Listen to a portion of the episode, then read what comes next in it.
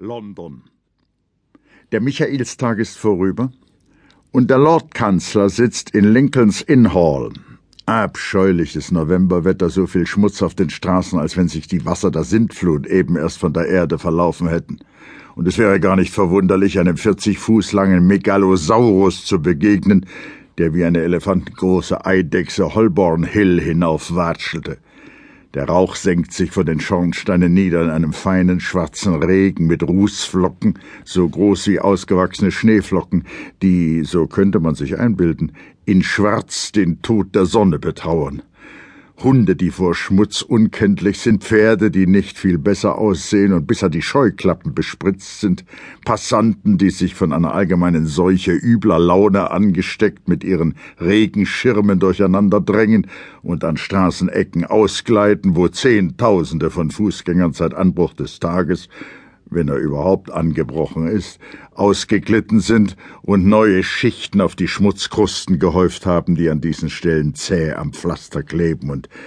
wie mit Zinseszins anwachsen. Nebel überall. Nebel stromaufwärts, wo der Strom zwischen grünen Inseln und Wiesen fließt, Nebel stromabwärts, wo er sich schmutzig zwischen Reihen von Schiffen und dem Uferunrat einer großen, und schmutzigen Stadt hindurchwälzt, Nebel über den Sümpfen von Essex und Nebel auf den Höhen von Kent, Nebel kriecht in die Kombüsen der Kohlenschiffe, Nebel liegt draußen auf den Rahn und klimmt empor durch das Tauwerk großer Schiffe, Nebel senkt sich auf die Schandecks von Barken und kleinen Booten, Nebel dringt in die Augen und Kehlen alter Greenwich-Invaliden, die am Kamin in ihrem Kämmerchen husten, Nebel dringt in das Rohr und in den Kopf der Nachmittagspfeife des grimmigen Schiffers unten in seiner engen Kajüte, und Nebel beißt scharf in die Zehen und Finger seines fröstelnden kleinen Schiffsjungen an Deck, Vorübergehende schauen von der Brücke über das Geländer hinunter in einen Nebelhimmel und sind rings vom Nebel umgeben, als ob sie in einem Luftballon in den grauen Wolken hingen. Gas flimmert hier und da in den Straßen trübäugig durch den Nebel rot wie die Sonne, die jetzt der Bauer vom durchweichten Feld aus erblickt. Die meisten Läden haben zwei Stunden eher als sonst Licht anzünden müssen, was das Gas zu wissen scheint, denn es sieht blass und mürrisch aus. Der raue Nachmittag ist am rauesten, der dicke Nebel am dicksten und die schmutzigen Straßen sind am schmutzigsten in der Nähe jenes bleiernen Steins des Anstoßes, der eine recht passende Zier für die Schwelle einer bleiernen alten Korporation ist, Temple Bar. Und dicht bei Temple Bar in Lincolns Inn Hall, mitten im Herzen des Nebels,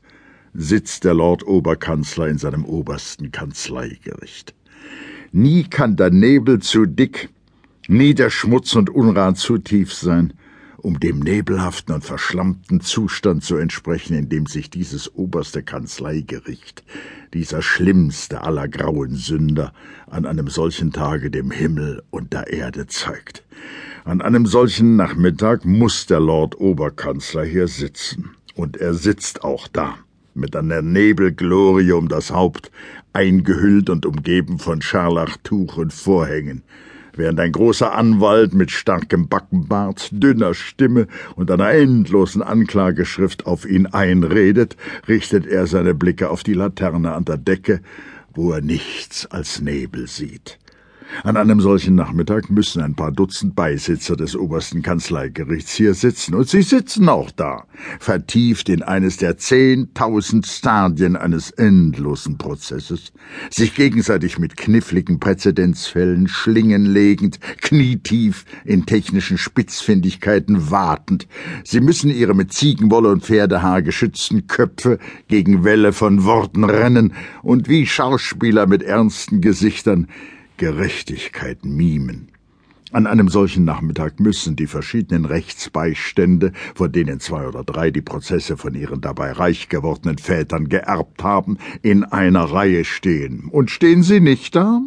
Dort unten, in einem mit Strohmatten ausgelegten Schacht, auf dessen Grunde man aber vergebens die Wahrheit suchen würde. Zwischen dem roten Tuch des Protokollführers und den seidenen Talaren, vor sich aufgehäuft, Klagen, Gegenklagen, Verteidigungsschriften, Erwiderungen, Verfügungen, eidesstattliche Erklärungen, Erlasse, Eingaben an höhere Instanzen, Berichte von höheren Instanzen, ganze Berge kostspieligen Unsinns.